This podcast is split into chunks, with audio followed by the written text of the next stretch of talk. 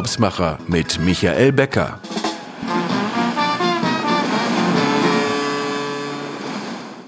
Herzlich willkommen. Hier sind die Urlaubsmacher, der Podcast mit außergewöhnlichen Reiseprofis für Reisebegeisterte und Brancheninteressierte. Mein Name ist Michael Becker und Sie hören mich wieder aus der Fides Reisen Lounge hier in Berlin. Ich freue mich auf einen besonderen Gast in unserer Sendung. Wir sprechen heute mal nicht über ein Hotel oder eine Zielregion, sondern ähm, über das Thema Nachhaltigkeit, was ja gerade im Rahmen jetzt des G20 Klimagipfels auch ein aktuelles Thema ist. Der Tourismus lebt von Landschaft und Kultur und Umwelt und das Thema muss eigentlich sein, Umwelt und Kulturen zu erhalten. Daher ist mein heutiger Gast Petra Thomas, die Geschäftsführerin vom Forum Anders Reisen aus Hamburg. Das Forum Anders Reisen ist ein Verein oder ein Verband äh, von über 100 Reiseveranstaltern, die sich zusammengeschlossen haben, um sich für einen nachhaltigen Tourismus zu engagieren.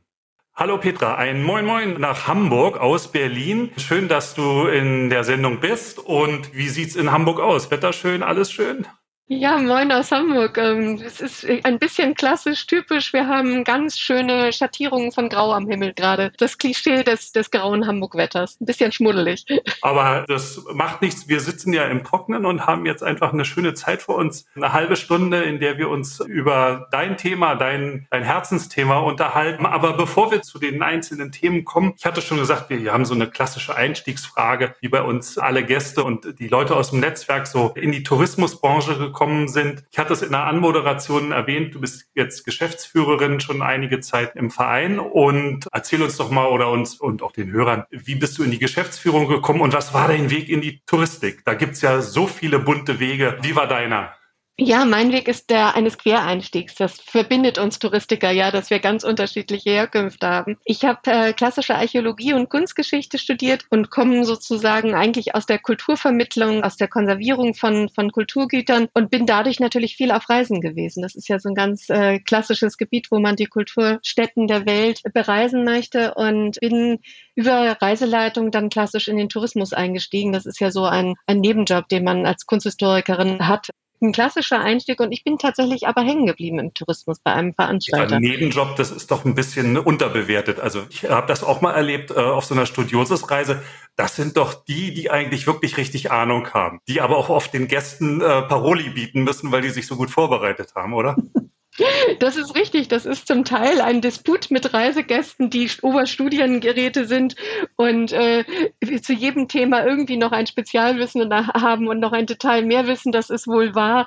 Aber es gibt auch ganz viele entspannte Reisende, mit denen man gut ins Gespräch kommt. Weil das Tolle an der Reisevermittlung und an der Reiseleitung ist ja, dass alle live davor stehen. Und das gibt einen klassischen Spruch in der Kunstgeschichte. Man sieht nur, was man weiß. Und in dem Moment, wo man etwas erzählt zu einem Kunstwerk, schauen alle genauer hin. Und das ist eigentlich ganz schön, weil das so eine eigene Seherfahrung auch schult. Und du bist dann direkt zum Forum gekommen oder wie, wie war das dann?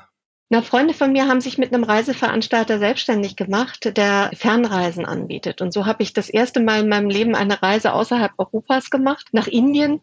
Und das hat mich wirklich sehr beeindruckt und auch sehr geprägt, weil wir doch eine Seherfahrung haben, die sehr stark aus europäischer Kultur gespeist ist. Und Indien war für mich ähm, ein, eigentlich der Einstieg in den Tourismus, weil ich gesehen habe, auch wie Kultur sich verändert durch die Menschen, die drumherum leben und wie das in den Alltag integriert ist. Und das war eine meiner beeindruckendsten Reiseerfahrungen Erfahrungen, die ich hatte. Und für den Veranstalter habe ich dann tatsächlich äh, gearbeitet. Auch als mein Studium beendet war, haben sie mich gefragt, ob ich ins Produktmanagement einsteigen möchte und habe sehr viele Jahre dort Reisen gestalten, entwerfen dürfen, auch, auch viel mir Überlegungen anstellen dürfen zur Dramaturgie einer Reise.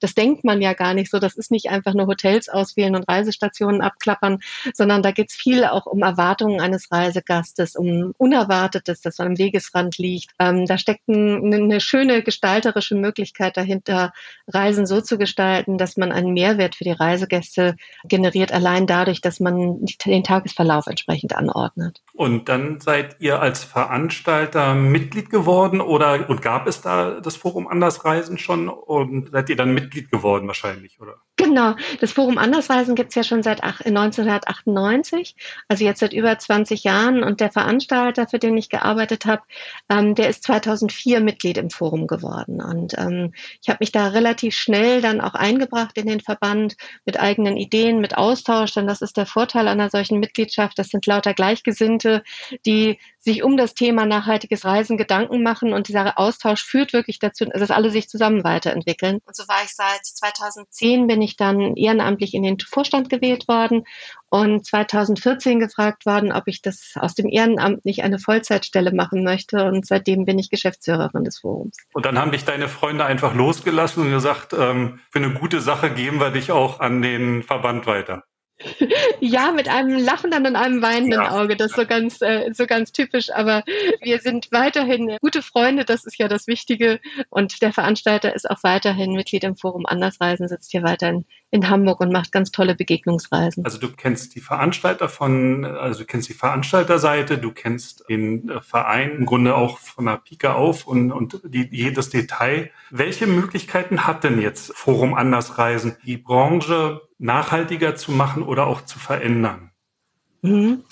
Das ist äh, eine gute Frage und auch eine wichtige Frage, weil unsere Idee ist, gemeinsam Standards zu entwickeln und Standards zu setzen und zu zeigen, wie nachhaltiges Reisen gestaltet werden kann. Und dafür haben wir ja einen eigenständigen Kriterienkatalog entwickelt, der von den Mitgliedern auch für die Mitglieder entwickelt wird und der sehr detailliert beschreibt, entlang einer Reise, also entlang dieser klassischen Leistungsträgerkette, wie wähle ich eine Unterkunft aus, wie gestalte ich Aktivitäten vor Ort, wie arbeite ich mit den Kolleginnen und Partnerinnen im Ort, im anderen Land zusammen, welche Informationen gebe ich einem Reisegast, damit er auch authentische Informationen vorher hat, wie arbeite ich zusammen mit meinen Mitarbeiterinnen im Team. Also all diese Dinge Dinge sind dort in dem ähm, Kriterienkatalog beschrieben und eigentlich ist das sozusagen der Grundwert der Arbeit eines Reiseveranstalters, den wir gemeinsam schreiben da hast du einen Punkt schon angesprochen, nämlich die ganze Kette des Reisens. Denn wenn man heute so äh, hört, womit sich nachhaltiges Reisen doch beschäftigt, im, wenn man es in der Presse, dann ist es ja im Grunde am Anfang immer nur das Thema Anreise und Abreise, also Flug, welches Verkehrsmittel wähle ich und wie kann ich dann eben vielleicht auch mein Footprint kompensieren. Aber das mit der Kette bedeutet ja wirklich, ich muss wirklich hinschauen, auch auf Hotel und auch, was sind dann noch die wichtigen Dinge?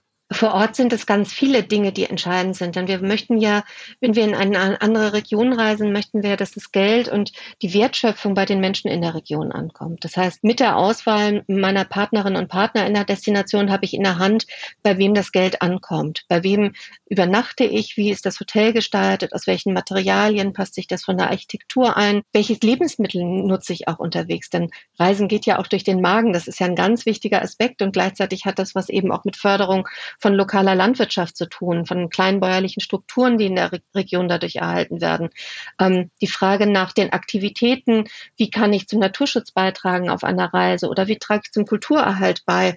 Wer erzählt, ich komme so aus dem Kulturbereich und viele Kulturerbestätten können nur durch den Tourismus erhalten werden, durch die Eintrittsgelder, die dort genommen werden, weil sie dadurch in Wert gesetzt werden. Und viele dieser Aspekte, ähm, gerade die Reiseleitung spielten eine enorme Rolle in der Vermittlung zwischen fremden Kulturen, wenn wir international denken, aber auch äh, wenn, wenn wir in Europa eine Wanderung machen, ist der, der Wanderleiter oder die Wanderleiterin ganz entscheidend, um zu sehen, was da am Wegesrand ein, alles kreuzt und fleucht. Das sind ganz viele Details, aber auf auf die man bei einer nachhaltigen Reise achten kann, damit sie eben den Menschen und der Umwelt zugutekommt. Das ist so unser Grundprinzip. Wir achten darauf, dass wir positive Wirkung mit der Auswahl der einzelnen Leistungen innerhalb einer Reise haben. Das heißt, ihr verbindet ähm, diesen Klima-Footprint zusammen auch mit einem sozialen Fußabdruck.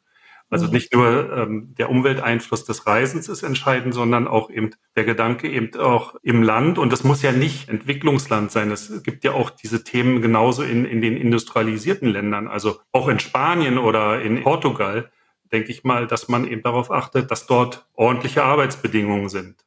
Mhm. Ja, das ist ein ganz wichtiger Bereich, gerade im Tourismus, weil wir sind ja eine Branche, die von Menschen für Menschen gemacht und gestaltet wird. Und so sind unheimlich viele Hände an einer Produktgestaltung einer Reise beteiligt. Und da geht es tatsächlich darum, faire Rahmenbedingungen für alle zu schaffen. Das ist eine Herausforderung, gerade wenn wir darüber nachdenken, dass wir 24 Stunden am Tag, sieben Tage die Woche Serviceleistung anbieten möchten und für den Reisegast alles leisten möchten. Von daher ist es wichtig, genau hinzuschauen, fair mit den Kolleginnen und Kollegen umzugehen, so fair, wie man selber letztendlich auch behandelt werden möchte, das auch in die Welt zu tragen und da Möglichkeiten zu schaffen, dass diese Arbeitsplätze eben auch echten Beitrag zum Lebensunterhalt leisten und nicht auf Ausbeutung beruhen. Das ist ja auch für den Reisegast nichts, wo er, wo er sich wohlfühlen würde. Ja. Du sagtest eben auch, ihr versucht Standards zu setzen von den Mitgliedern auch für die Mitglieder, dass ihr das also gemeinsam erarbeitet. Wir haben ja in anderen Branchen, wie auch Lebensmittelbranche, auch diese Diskussion, ob eben Standards eben helfen, ähm, das auch alles so umzusetzen. Das wäre so mein einer Gedanke. Und dann eben auch, wie, wie bekommt man, wir sprechen ja wirklich von kleineren Veranstaltern oder wie es in der Fachwelt auch heißt, oft Nischenveranstaltern. Wie könnt ihr die sichtbar machen? Also, dass wirklich mhm. das Produkt auch die Reise beim Reiseinteressierten ankommt und dass er nicht eben durch eine Google-Suche auf Seite 1 eben beim Klassiker zugreift. Ja, das ist ein wichtiger Punkt, den du ansprichst, Michael. Momentan hat man den Eindruck, dass äh, der nachhaltige Tourismus noch komplett in der Nische stecken geblieben ist. Obwohl es zunehmend mehr Reiseanbieter gibt, die sich auf den Weg gemacht haben. Und obwohl die, die Umfragen sehr deutlich zeigen, dass der Reisegast ein großes Interesse an sozialen und ökologischen Themen beim Reisen hat. Also uns muss es gemeinsam gelingen, aus der Nische herauszukommen und Nachhaltigkeit zum Standard für die gesamte Branche zu erheben.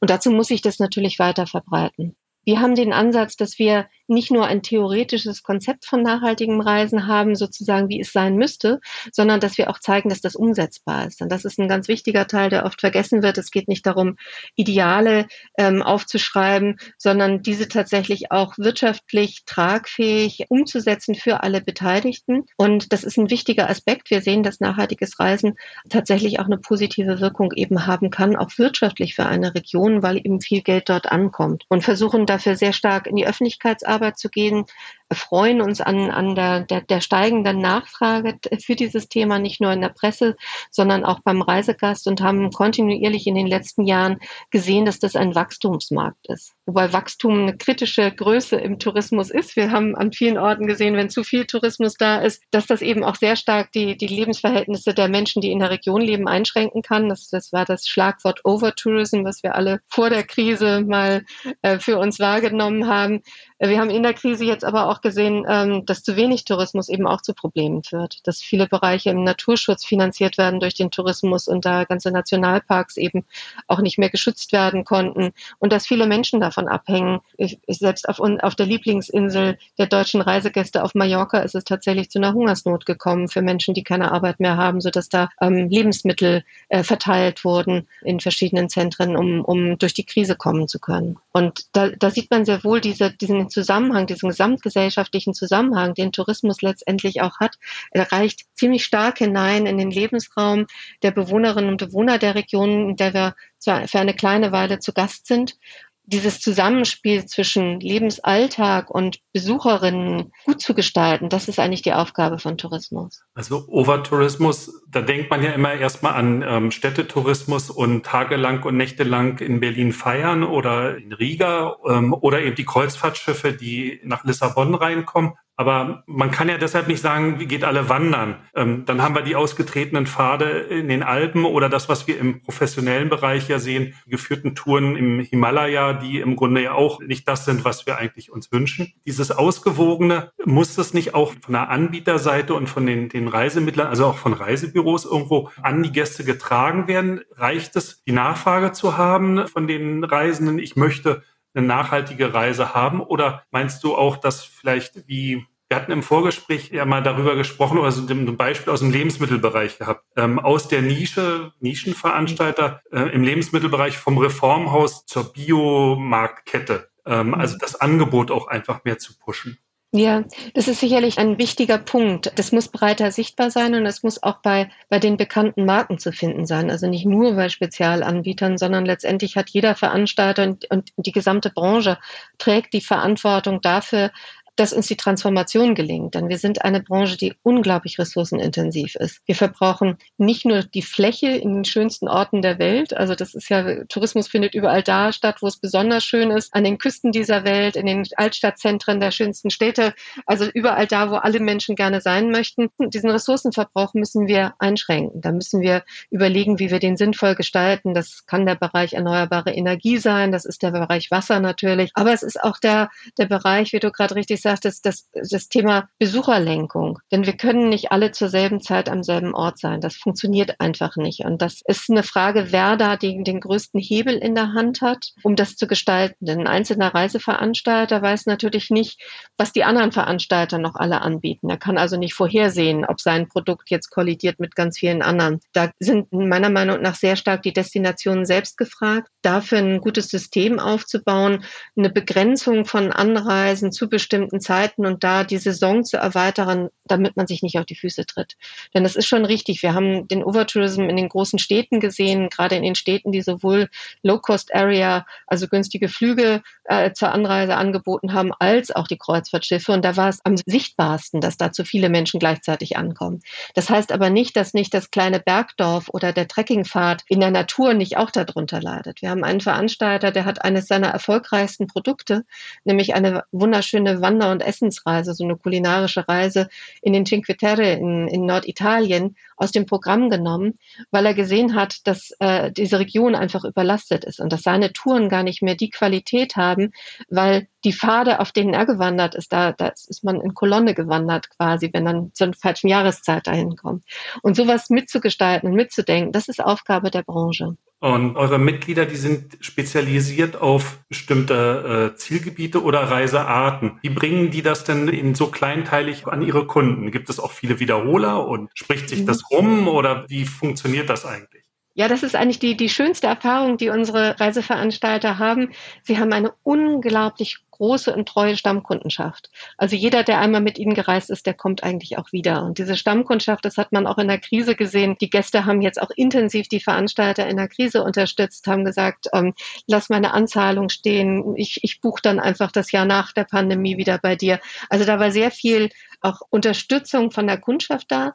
Und das, was wir am nachhaltigen Reisen ja oft, wenn wir darüber reden, so als, als Problem oder Herausforderung sehen, nämlich wie zeige ich diesen Mehrwert nachhaltigen Reisens auf der Angebotsseite, wenn Reisende ja erstmal nur ein Ziel suchen, eine Jahreszeit suchen, zu der sie unterwegs sind und sich dann am Preis natürlich orientieren, weil man ein eigenes Reisebudget hat, da den Unterschied sichtbar zu machen im Angebot ist oft eine Herausforderung. Wenn die Gäste aber unterwegs sind, dann erleben sie diese nachhaltige Reise und sehen diese Mehrwerte und spüren. Und deswegen kommen auch so viele Reisegäste wieder. Das ist nicht nur bei den Spezialisten, die eine bestimmte Zielgruppe haben, sei das bei den Familienreiseveranstaltern oder den Aktivreiseveranstaltern, dass man Gäste über ihre Interessenslage anspricht, sondern das ist selbst so bei den Destinationsspezialisten, wo man ja sagen würde, naja, jetzt war ich einmal auf Island, da muss ich ja vielleicht nicht ein zweites Mal hin, sondern auch da zeigt sich, dass da ständig Wiederholungstäter quasi unterwegs sind und wieder mitreisen mit den Veranstaltern. Also da die Wertschätzung der Reisegäste für das besondere Reiseprodukt, die ist sehr stark. Also aus deiner Leidenschaft für das Reisen und für die Angebote eurer Mitglieder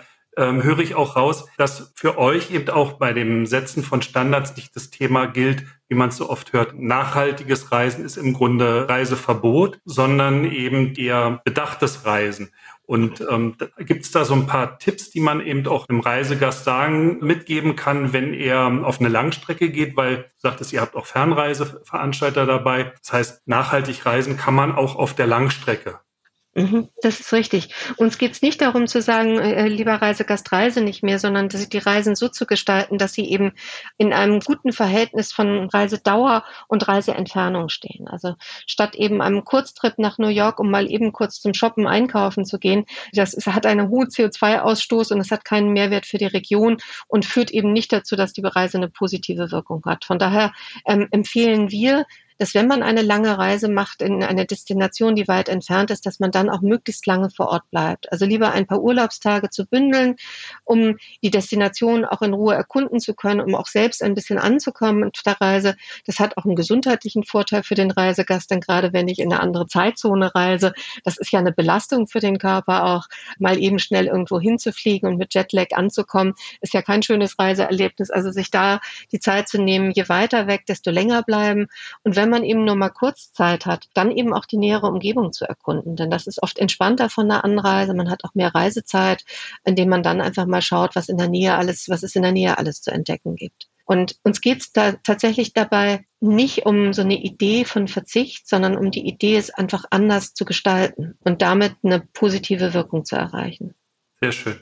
Bevor wir zu unserer Abschlussfrage kommen, spielen wir mal kurz die Reisenews von Lobster ein und dann sprechen wir uns gleich wieder und vielleicht fällt uns oder uns fällt sicherlich auch noch den einen oder andere Punkt in der Zwischenzeit ein. Jetzt erstmal den News-Ticker und dann hören wir uns gleich wieder.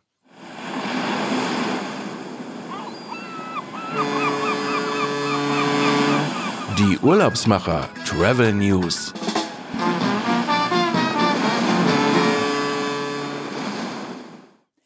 Herzlich willkommen zum Newsticker bei Ihren Urlaubsmachern, powered by Lobster Experience, dem Spezialisten für besondere Hotelperlen im Luxusreisesegment.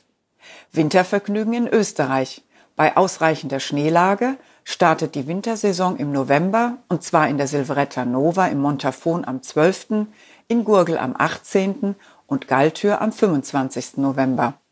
Vaja ist die derzeit größte österreichische Hotelgruppe mit mehr als 25 Häusern in Top-Lagen und unverwechselbarem Vaja-Design. Edle Holzsorten, feines Leder und Glas prägen den Stil der exklusiven Chalets, Apartments, Suiten und Zimmer. Ein Zimmer ist jedoch viel mehr als ein Urlaub bei Vaja. Die Resorts versprechen besondere Erlebnisse, persönlichen Service, das typische Vaja-Design in stylischer Lounge-Atmosphäre, abwechslungsreiche Kulinarik und all das in den schönsten Urlaubsregionen Österreichs. Ganz exklusiv die Vaja Skisafari. Hierbei kombiniert Vaja die drei Orte und Skigebiete Zell am See, Saalbach und Fieberbrunn mit insgesamt 408 Pistenkilometern. Start der Skisafari ist in Vaja Zell am See. Die Gäste fahren in dem Gebiet zwei Tage Ski, packen die Koffer und fahren morgens mit den Skiern nach Saalbach. Abends kommen sie in das Vaja Resort Post Saalbach, wo bereits die Koffer auf sie warten. Am nächsten Morgen geht das Skivergnügen weiter für zwei Tage. Dann werden wieder die Koffer gepackt und morgens geht es dann auch auf den Skiern nach Fieberbrunn, wo sie abends einchecken und das Gepäck bereits wiederum geliefert wurde. Damit haben sie das gesamte Skigebiet kennengelernt. Die Skisafari und das Paket umfasst sieben Übernachtungen inklusive Halbpension und dem Gepäcktransfer. Das war der Newsticker. Bis zum nächsten Mal. Ihr Team von Lobster Experience. So, das war der Newsticker von Lobster Experience. Vielen Dank, Martina, dass du das wieder für uns zusammengestellt hast. Ich habe da noch mal was aufgreifen wollte, weil das fand ich am Anfang so spannend, nämlich dieses Thema aus der Nische und dieses Thema Reformhaus, was ja aus heutiger Sicht eine sehr exotische Geschichte ist, wo vielleicht die Kinder gar nicht mehr so richtig wissen, was ein Reformhaus ist. Aber das waren ja im Grunde die, die Anfänge von ökologischen Lebensmitteln und all den Dingen. Meinst du, dass wir es schaffen, auch über die Reisebüros diesen nachhaltigen Tourismus und das, was ihr euch als Mitglieder im Verein in die Statuten geschrieben habt, auch innerhalb der nächsten ein, zwei Jahre an die Gäste zu bringen? Denn der Aufbruch ist ja im Grunde jetzt da. Nachhaltig ist, ist das Thema jetzt, wenn man das jetzt auch bei den ganzen ähm, G20-Verhandlungen sieht, wo man ja eher traurig sein kann, dass da nicht so viel zustande kommt und dass wir wirklich wieder erwarten müssen, dass es folglos sein könnte sagen wir, bleiben wir mal im Konjunktiv. Aber vielleicht können wir von uns aus der Branche und in unserem Netzwerk das Thema doch nach antreiben und viele Kollegen überzeugen, äh, doch mehr auf nachhaltige Produkte zu setzen als auf Massenprodukte. Ich sehe tatsächlich momentan sowas wie ein Window of Opportunity. Also die Chance, durch die Krise ins Nachdenken zu kommen, auch für viele Reisegäste nochmal die Chance, äh, etwas auch zu überdenken von dem eigenen Reiseverhalten. Wir haben ganz klassisch gesehen, Reisegäste wiederholen gern den Ort, an dem sie schon mal waren. Da wissen sie, was sie haben und sind oft gar nicht so, so mutig, Neues zu entdecken, wie man immer äh, so denken würde. Und diese Chance bietet uns die, die Krise jetzt tatsächlich da, nochmal was Neues auch auszuprobieren. Wir haben noch nie, habe ich, ich hätte mir nie vorstellen können, wie schnell auch die Grenzen in Europa geschlossen wurden. Das ist ja eine Erfahrung, die von uns eigentlich niemand mehr hat aus der eigenen Lebenserfahrung, wie schnell äh, auch da, diese Reisefreiheit, die für uns immer so selbstverständlich war, uns genommen wurde. Und dieser Verlust der Freiheit bringt aber vielleicht auch die Chance, die Wertschätzung für das hohe Gut des Reisens, also den Wert des Reisens wieder stärker zu erkennen und entsprechend eben auch anders zu, zu agieren. Und ich glaube, dass gerade in der Beratung einer der Schlüssel liegen kann für die Reisebüros, jetzt auch eine besondere Position aufzunehmen und dieses Gefühl, was viele Menschen haben, ich muss eigentlich was anders machen, aber wie geht das? In die Beratung mit aufzunehmen und dann neue Vorschläge zu machen und ähm, neue Ideen mitzusetzen, auch für die Reisegäste, damit sie einfach auch mal was anderes ausprobieren, eine andere Reiseart. Das kann sogar die gleiche Region sein, in der sie vorher waren, nur vielleicht mal eben eine andere Hotelauswahl, wo sie dann in einem familiengeführten Betrieb mal sind, statt in einem großen Hotel.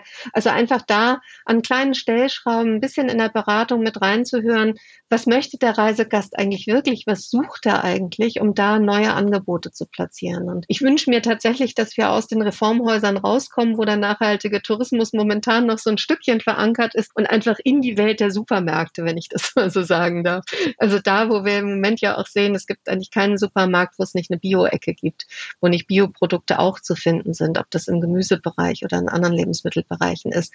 Und das würde ich mir für den nachhaltigen Tourismus auch wünschen, dass egal wo ich hingehe, ich finde auch immer das nachhaltige Angebot, damit der Reisegast zumindest immer die Wahl hat und beide Alternativen sieht und sich dann hoffentlich für die für Variante die entscheidet.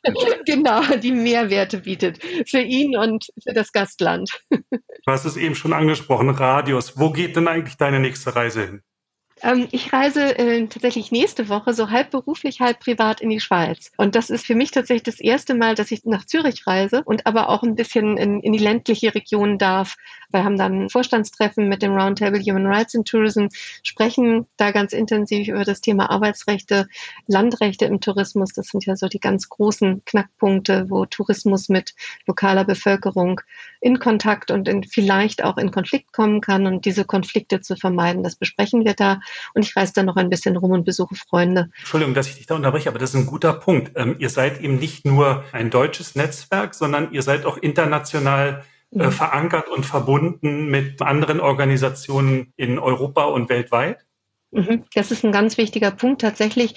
Dass es wird nicht funktionieren, dass ein Quellmarkt entscheidet, wir verändern den Tourismus. Tourismus ist international, Tourismus ist global. Netzwerken ist ein, eine unserer Kernaufgaben. Also wir stehen mit verschiedenen Organisationen im Austausch, ähm, engagieren uns da auch gemeinsam mit anderen Akteuren.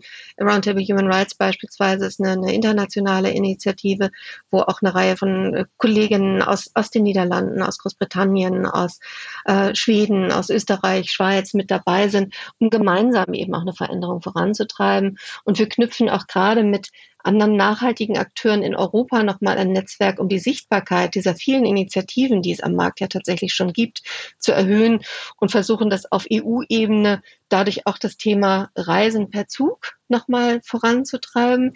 Denn viele Menschen sagen, okay, wenn ich dann nicht fliegen kann, was wäre dann die Alternative? Und dafür braucht es natürlich dann auch gute Zugverbindungen, die komfortabel sind, die auffindbar sind und die auch so preiswert sind, dass sie eben eine echte Alternative auch zu einer Fluganreise darstellen. Und dafür treten wir im Moment auf EU-Ebene mit einer ganz tollen Akteursgruppe aus, aus einem europäischen Netzwerk an.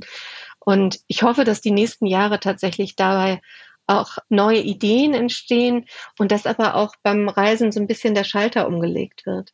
Also dass es nicht darum geht, wie oft fahre ich mal eben schnell irgendwo hin, dass die Anreise wieder Teil der Reise wird und wir auch diese Zwischenstationen wieder wertschätzen. Es nicht darum geht, so schnell wie möglich von A nach B zu kommen, sondern das Erleben der Strecke ein wichtiger Aspekt des Reisens ist. Und das ist letztendlich das, was Mobilität ja eigentlich ausmacht. ausmacht ja. Nicht das, das Ankommen an der Weg. Ja, das ist, äh, also ich, ich verbinde das immer mit den Erlebnissen, wenn man nach Italien fährt, auch mit dem Auto und wenn man dann an der ersten Raststätte ankommt und erstmal einen Espresso trinkt das ist im Grunde das Gefühl, dass die Anreise eben mit zur Reise dazugehört. Und so, ähm, denke ich mal, ist es auch bei den Zugverbindungen, ähm, wie früher, weiß ich nicht, Interrail oder so, wo mhm. eigentlich die Anreise eigentlich das große Erlebnis war. Und so kann das ja auch bei der Bahnreise in Zukunft sein. Aber du hast einen ganz wichtigen Punkt auch mal eben angesprochen. Das habe ich, höre ich so aus der Praxis auch. Ähm, oft ist das Problem eben ähm, grenzüberschreitende Langstrecken in der Bahn kostengünstig zu finden, ähm, dass die Preisangebote eben auch grenzüberschreitend als Sparpreis oder wie wir es in Deutschland kennen, Supersparpreis der Bahn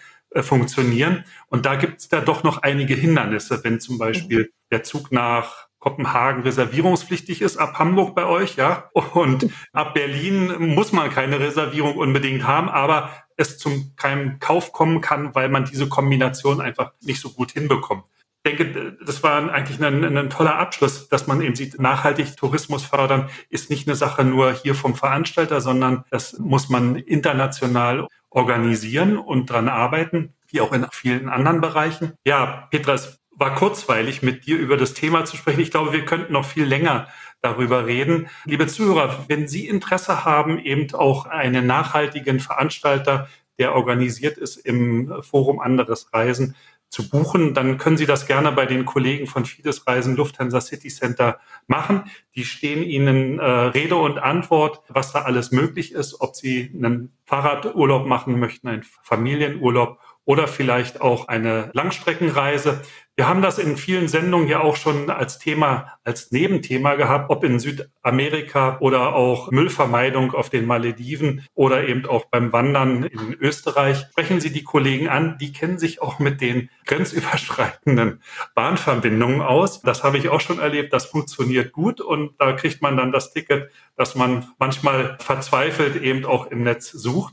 Bevor wir zum Schluss kommen, ähm, freue ich mich, dass Sie alle wieder die halbe Stunde dabei waren. Empfehlen Sie uns weiter und schicken Sie uns einen Daumen hoch oder ein Like und eine Bewertung. Schreiben Sie uns, was Ihnen gefallen hat und äh, was wir vielleicht auch noch mit in die nächsten Sendungen reinnehmen können. In 14 Tagen, das kann ich Ihnen heute schon mal sagen, haben wir, weil du gerade eben die Schweiz und Zürich ansprachst, will ich das noch kurz erwähnen, haben wir Wilhelm äh, Luxem, den General Manager vom Borolac aus Zürich, zu Gast im Podcast und er wird uns auch wahrscheinlich einen Teil äh, erzählen, wie man in einem Fünf-Sterne-Hotel nachhaltig die Klimaanlage steuert, nämlich mit dem Seewasser aus dem Zürichsee.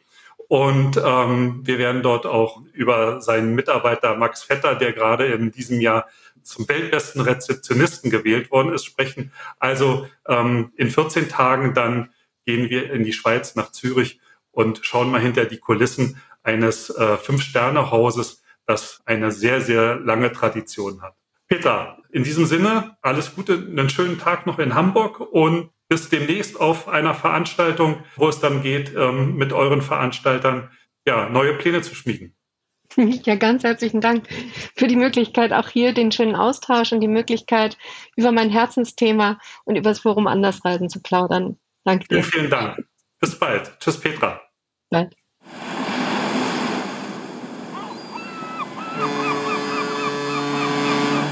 Urlaubsmacher mit Michael Becker.